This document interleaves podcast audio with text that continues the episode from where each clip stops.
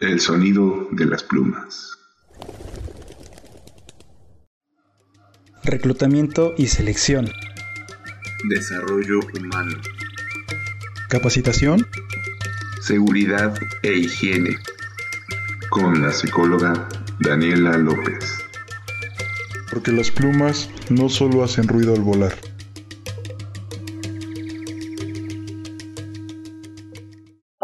Bienvenidos a este nuevo episodio de podcast.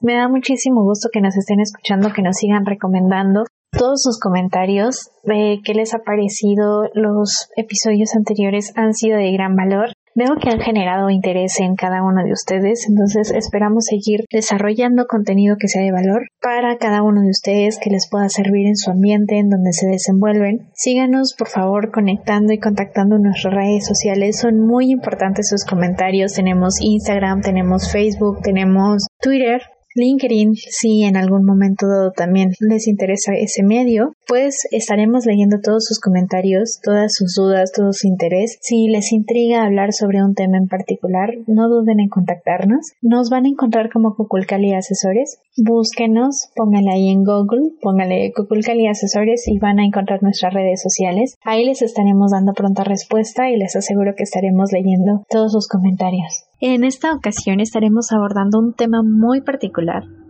en cuanto a la administración estratégica.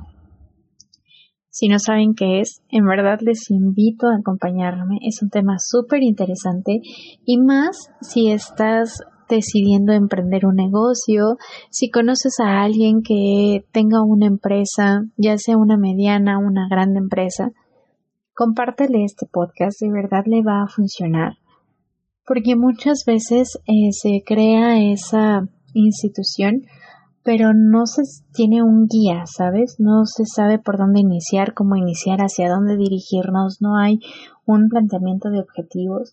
Entonces, justamente de eso se trata el tema de hoy. Y para eso tenemos un invitado muy especial al que quiero presentarles. Su nombre es Antonio Pérez. Antonio es licenciado en psicología y maestro en administración de sistemas de la salud.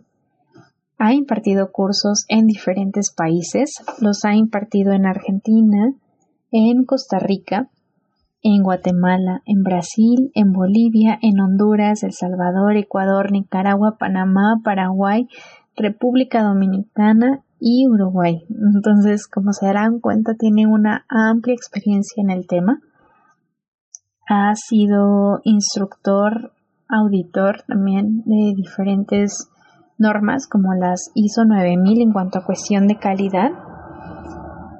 Él también da clases, clases de maestría en sistemas de salud en la Universidad de Cayetano, en Perú, con sede en Lima. Entonces, imagínense, también ha dado clases al extranjero.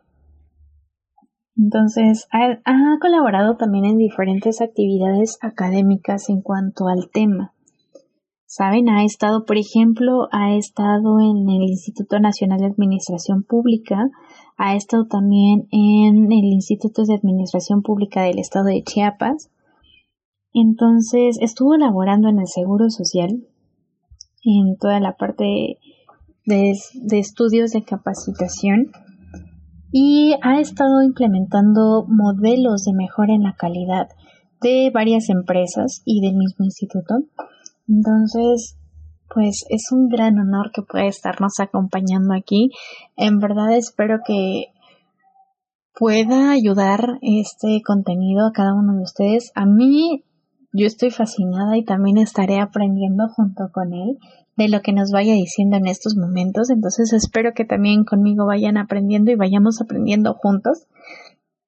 Y si les surge más dudas del tema o si de verdad les interesaría que esta parte de asesoría que nosotros también lo llamamos como la identidad empresarial, pues se acerquen de verdad con nosotros, publíquenos, ya saben nuestras redes, pero ya hablé yo demasiado y es momento de presentarles a Antonio. Muchísimas gracias, Antonio, por estar en esta ocasión con nosotros. No, al contrario, muchas gracias a ti, Daniela, por invitarme. Este, y pues con mucho gusto de poder participar. Gracias. Y pues en esta noche nos va a hablar de un tema muy particular y muy interesante para todos y cada uno de nosotros, que es acerca de la administración estratégica. ¿Qué es la administración estratégica? Bueno, la administración estratégica eh, básicamente conlleva lo que mucha gente conoce como como planeación estratégica, conlleva tres grandes etapas, ¿no? solamente la planeación, sino toda la parte de ejecución y la evaluación del control de todos los procesos estratégicos. Implica un análisis de la situación actual de la organización y su entorno, ¿no? Con el propósito de conocer o de establecer eh, su destino estratégico. Ese destino estratégico podríamos integrarlo como lo que implicaría ser la visión y la misión. Eh, podríamos incluso integrar la parte de los valores y esto permite identificar de alguna manera la rentabilidad, la competitividad y el posicionamiento que tiene la empresa o la organización con eh, su entorno. Eh, voy a tratar de establecer así una especie como de decálogo, a ver si me, sale, pero permite saber hacia dónde vamos, permite posicionarnos en el futuro, permite analizar la razón de ser, permite que, eh, capitalizar las oportunidades, permite hacer frente a lo que son las amenazas, permite también eh, mantener e incrementar fortalezas, permite disminuir debilidades, permite analizar escenarios, permite estructurar planes de contingencia y permite, eh, podríamos decirlo, integrar, motivar a, la gente hacia, hacia un destino. Eh, ¿Tiene alguna metodología en particular la administración estratégica? Sí, sí, hay muchísimos autores. La verdad es que cada autor establece su propia, su propia metodología, ¿no? Entonces eso es eh, importante reconocerlo. Yo trabajo con una metodología un poco ecléctica, ¿no? Donde utilizo diferentes eh, autores. Eh, eh, la metodología que yo trabajo, o que se integra, no se mete menos de los autores, pero básicamente conlleva tres grandes etapas. Una primera etapa, que es una etapa de diagnóstico, diagnóstico estratégico, donde básicamente lo que se hace es analizar la parte interna de la organización y la parte externa. Para la parte interna se analizan las fortalezas y las debilidades y eh, esto lo integras para establecer la competitividad del negocio de la organización. Y para la parte externa analizas las amenazas y las oportunidades, estas las integras para establecer lo que es la atractividad de negocio. Eso te permite eh, establecer una matriz de cuantificación para establecer o pasar de valores cualitativos como contar con personal calificado, llevarlo, que sería una expresión cualitativa, llevarlo a una cuantificación entonces designas valores, ponderas esos valores y estableces esa, esa eh, cuantificación. Eso te permite establecer una matriz de posicionamiento, el autor es McKenzie, que establece básicamente el tipo de estrategia que vas a lanzar, ¿no? Entonces supone que eh, si tú tienes eh, muchas amenazas y pocas oportunidades, es, eres bajo atractivo como, como negocio. Si tienes muchas fortalezas y pocas debilidades, es muy competitivo. Entonces, esto es, lo que se establece. Y después viene ya la elaboración de una matriz que se conoce como matriz FODA. Esa matriz FODA básicamente lo que va a hacer es una correlación de variables internas con variables externas. Es decir, cómo utilizo mis fuerzas para aprovechar mis oportunidades, cómo utilizo mis fuerzas para, para eh, neutralizar mis amenazas, cómo minimizo mis debilidades para aprovechar las, eh, las oportunidades y cómo minimizo mis debilidades para neutralizar mis amenazas, ¿no? Entonces, esto te da una especie como de diagnóstico. Una vez que terminas esa parte de diagnóstico, el siguiente paso es elaborar el plan, el plan estratégico. Para poder elaborar el plan estratégico, este, digo, para poder hacer el diagnóstico estratégico necesitas primero tener claro el destino estratégico, que es la visión y la misión. Entonces, ya que tienes este, esta parte, bueno, pues ya complementas tu plan estratégico. Una vez que tienes visión y misión, el siguiente paso es definir los valores organizacionales, es decir, la filosofía organizacional, en lo que piensa, en lo que cree y en lo que, en lo que es la organización como, como entidad. Entonces, Eh, después de esto vienen las políticas como grandes líneas de acción. Luego vienen los objetivos, que es lo que se pretende lograr. Después vienen las estrategias, que es el cómo pienso lograr eso. Después vienen las metas, que es la cuantificación, y de ahí te permite establecer los indicadores. Y después ya vienen las tácticas o iniciativas, que son a través de programas o proyectos. Programas eh, de trabajo regularmente son actividades rutinarias y recurrentes, y los proyectos regularmente son actividades que no haces y necesitas hacer para alcanzar lo que, lo que pretendes lograr, ¿no? Entonces es algo que tú no, tienes y necesitas implementarlo. Eh, ya que tienes esta parte, el siguiente paso es una, una, etapa que tiene que ver con el monitoreo a través de tableros de control, eh, que permite eh, ya establecer los indicadores, ¿no? no sé, indicadores que te permiten monitorear el comportamiento de la estrategia y de acuerdo a eso vas a determinar o a definir cuáles son los planes de contingencia. Es decir, cómo va a operar una acción que te permita entrar cuando el indicador no esté dentro de un valor aceptable. Para eso hay que establecer y semaforizar preferentemente los indicadores.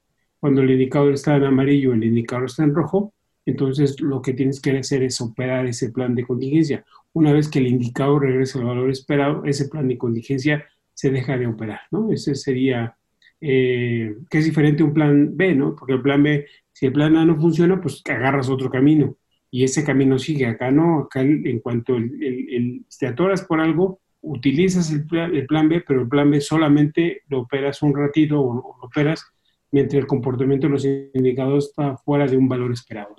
Eso, en términos generales, sería la, metodología. Mencionaba que existe la parte de, mm, bueno, que te haces más eh, competente, competitivo y que te haces más atractivo. ¿Esto se refiere, a qué se refiere o a qué hace referencia este término? Bueno, la, en el análisis interno de las fortalezas y las debilidades, si tú tienes más fortalezas que debilidades, eres más competitivo. En el aspecto, en el, eh, en el entorno, si tú tienes más oportunidades que amenazas, eres más atractivo como negocio, como organización, desde los ojos vistos obviamente desde afuera, ¿no? A eso se refiere, que eh, y es lo que da, nosotros vamos a establecer una matriz de posicionamiento para identificar la competitividad y la atractividad de la organización. Y eso nos determina qué tipo de estrategias vamos a lanzar. Estrategias que van hacia el desarrollo, estrategias que van hacia la mejora, estrategias que van hacia el mantenimiento de lo que estamos trabajando, lo que estamos haciendo, o estrategias que van a la corrección. A eso se refiere. Ok, entonces también por lo que estoy entendiendo hay diferentes tipos de estrategias, no solamente es las que se conocen de, ah, bueno, es la estrategia de mejora, ya, ya va la empresa. O sea, si la empresa no está eh, preparada para toda esa parte, no es recomendable que vaya hacia la mejora porque puede ocasionar algo más, ¿cierto? Claro, lo que pasa es que la mejora, por ejemplo, mucha gente entiende la mejora como hacer eh, algo diferente pero por ejemplo, o hacer algo que no estabas haciendo. Entonces, es como alguien que dice, es que yo no vine la semana pasada, que tenía que venir a trabajar, no vine toda la semana, y ahorita ya estoy vine, o llegué tarde toda la semana pasada, ahorita ya estoy llegando a mi hora, ya mejoré, en realidad no hay mejora, porque él está obligado a llegar temprano, ¿no? Entonces, decir, yo te digo, eh, en mi casa se, cada vez que llueve se mete el agua. Eh, si le, si le primerizo y ya no se mete el agua, mejoré. Pues no, porque en teoría no debería meterse el agua. Entonces lo que estoy haciendo no es una mejora, es una corrección. Entonces eso implicaría que la estrategia, muchas veces estrategias de mejora, en realidad son estrategias para corregir lo que está, se está haciendo. Porque una vez que está documentado o establecido de alguna norma que se tiene que hacer y tú no lo estás haciendo, pues no es mejora, porque estás obligado a ello entonces podría considerarse mejora a algo que no tendría que estar ya desde un inicio. No, si puede ser, es que no está tanto con eso, Daniel, está más bien relacionado con el aspecto de el que esté documentado. Por ejemplo, si tú eh, tienes un horario, tú tienes que cumplir con ese horario, Y, este, y, no hay mejora si pues, tienes que cumplir con ello, ¿no? Por ejemplo, si tú tienes un comité que tiene que trabajar una vez al mes y así, está, así lo establece una norma oficial mexicana, pues ese, ese, comité tiene que operar una vez al mes y se acabó. Y, y por ejemplo, la gente dice, a, mí me pasa, ¿no? Que la gente dice, es que ya mejoramos, porque antes no se reunía el comité y ahorita ya se está reuniendo. No, lo que están haciendo es una, una acción correctiva porque ese comité debe operar una vez al mes. O sea, están corrigiendo algo, ¿no? No, no, no, no lo están mejorando, lo están corrigiendo. Ok. Y en, en, toda esta parte, ¿cómo se relaciona la administración estratégica con la psicología organizacional? Bueno, una de las formas importantes que hay, puede encontrar relación es que cuando tú tienes un plan estratégico eh, guiado desde la dirección, ordena muchas cosas, ordena hacia dónde vamos, ordena en qué creemos, ordena eh, nuestra razón de ser, ordena nuestra filosofía organizacional, ordena nuestros procedimientos, ordena nuestras metas. Y en ese sentido, pues nos da certidumbre a los que estamos ahí. Entonces no hay nada peor que, el desorden, que no sabes ni qué vamos a hacer hoy. Que, entonces, cuando tú tienes este plan, pues te da mucha tranquilidad porque genera impulso, genera motivación y esto, esto puede dar tranquilidad. Entonces, este, porque pues le da certidumbre a las personas, ¿no? le da identidad, le da mm, ganas de contribuir y participar eh, y de alguna manera puede estar incluso identificado este, en el logro de, los, de lo que se pretende. Entonces, en este sentido, este, estos, esta orden organizacional establece claramente, por así, por así establecerlo, por así definirlo, una, un estilo de liderazgo pues, más relajado y eso a su vez genera mejores ambientes de trabajo, mejores climas organizacionales y, este, y, permite mejor el ambiente, la cultura, el desarrollo de las personas. Y, por ejemplo, en, en, esto, en estos tiempos, ¿cómo se, se, puede empezar a implementar la administración estratégica a todos los tipos de movimientos que se empezaron a generar por todo lo del coronavirus? Es difícil. Lo, que pasa es que ahorita eh, eh, yo creo que la, la, metodología tiene que ser mucho más adaptativa para lo que está pasando en el entorno, eh, para hacer análisis más, porque se supone que se trabaja más de tres a cinco años. Ahora pues hay que estar analizando y viendo cómo se puede estar adaptando estos, estos negocios.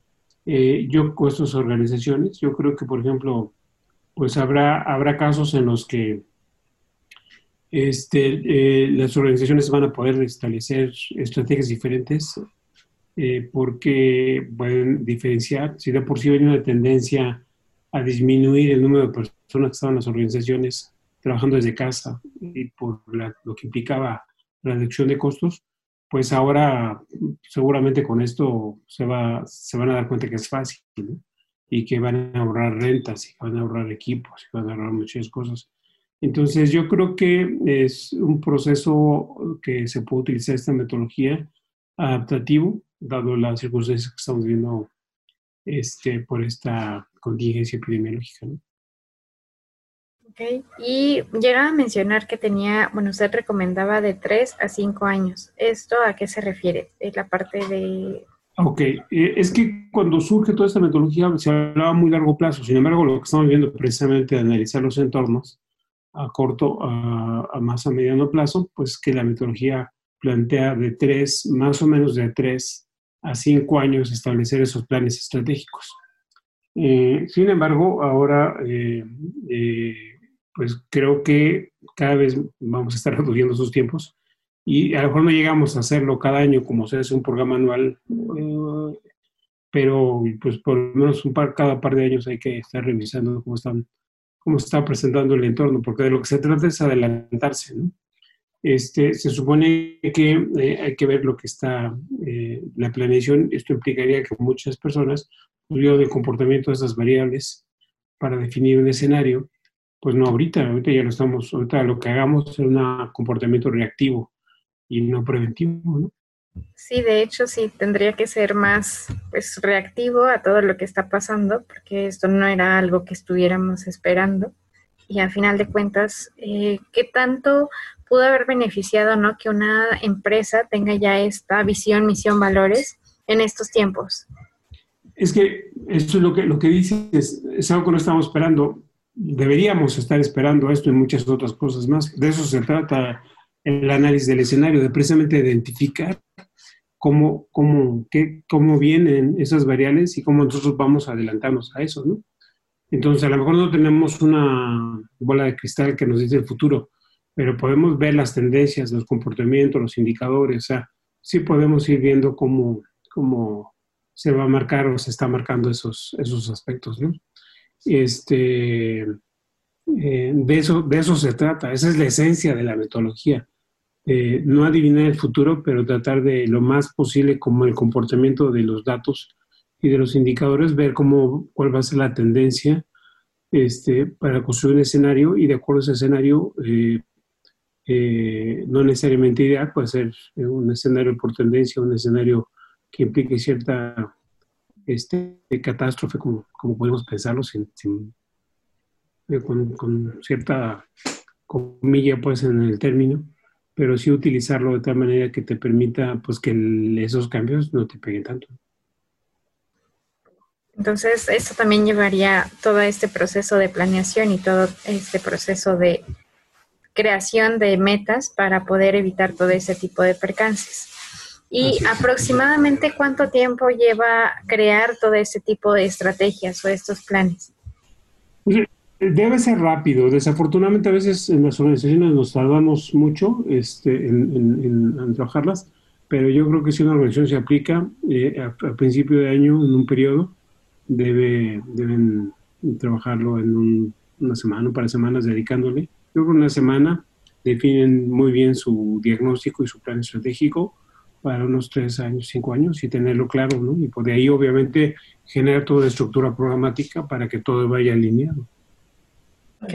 ¿Usted recomienda que se planteen algunas preguntas clave para poder empezar con este proceso? Pues mira, la verdad es que muchas organizaciones lo tienen. Hay que revisar el diseño estratégico, es decir, revisar visión, misión, valores y ya después identificar precisamente eh, después de ese punto cuáles son las prioridades que marca la organización este, en lo que sería el, diagnóstico, ¿no? O sea, hacer todo el ejercicio FODA que hablábamos hace rato y ya de ahí te marca este, hacia dónde, hacia dónde, qué hacer y cómo hacerlo, ¿no?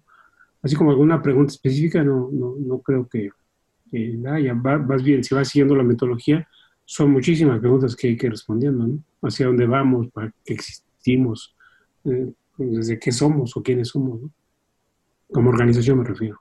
Sí, sí, ok. Y eh, esta parte se llega a relacionar también un poco con ahorita la ya de moda norma 35 de alguna manera o no? Sí, por lo que hablamos hace rato, porque eh, finalmente la norma está muy centrada en estos riesgos psicosociales y muchos de ellos los estilos de liderazgo. Entonces, eh, regularmente la gente trabaja bajo presión, mucha presión, con, este, en todos los niveles y regularmente esto genera ambientes negativos de trabajo. Entonces, si hay un orden administrativo, seguramente esto facilita, si estamos relajados en la organización, seguramente también se relajan los estilos de liderazgo. Eh, eso no quiere decir que no se relajado no significa que no se trabaje, ¿no? Pues se trabaja y eso es mucho más, pero en un estado de confort y en un estado de, cierto equilibrio organizacional que te permite que la gente esté más a gusto y por lo tanto mejore el clima eh, de trabajo y el ambiente laboral. Creo que también acaba de mencionar un punto importante, porque, no sé, me parece no sé también cómo lo ve usted en su expertise, que aquí en México parece que relajado es que no trabajas o si tienes como tiempo o sales a determinada hora es como que no estás trabajando y tienes que estar siempre atendiendo urgencias. Sí, no, no, me relajo, me, refiero precisamente a que no tengas la presión eh, de que puede tener organizacionalmente los líderes y los operativos de estar sacando cosas así todos los días y entonces, eh, si hay un orden, a lo mejor eso, eso no. Y por otro lado, la cultura debe ser una cultura de cumplimiento de, productividad y, no de horarios, ¿no? digo, sí de horarios, pero no de, de permanecer días completos o todo el día completo en una organización de lo que se trata es de resultados, generar valor para las empresas y para los usuarios, para los clientes. Entonces, este, ahí a lo mejor el problema es que nuestra cultura está muy orientada a cumplir este, muchas horas y no da resultados. Todo lo contrario, de lo que se trata es cumplir una jornada siendo lo más productivo posible. Y esto se da cuando hay un orden de trabajo, cuando hay una orden, un orden en los procedimientos, un orden en la tarea, un orden en los objetivos, un orden en las metas, y eso te lleva a fomentar y generar valor para otros. Le agradezco mucho, profesor. Creo que también ha aclarado varias dudas al respecto de, de esto. Y me imagino que es más grande, es muy extenso. Pero, eh, pues ahorita, por lo menos a grandes rasgos, sí nos puedo quedar más claro en esta parte. No, con mucho gusto. Yo estoy a tus órdenes, Daniela. Le agradezco, profesor. Y no sé si tenga algo más o algo adicional que quiera comentar o compartirnos. No, pues esta parte, este, repito, te agradezco tu invitación. Espero que mi participación pudiera apoyar eh, o dar alguna idea de lo que es esta metodología, este, eh, alguna persona. Pues bueno, a mí sí me dio una orientación de qué puede referirse esta metodología, una lucecita dirían por ahí. Entonces le agradezco muchísimo también su tiempo y su espacio en esta ocasión. No tienes por qué, con mucho gusto. Gracias, hasta luego.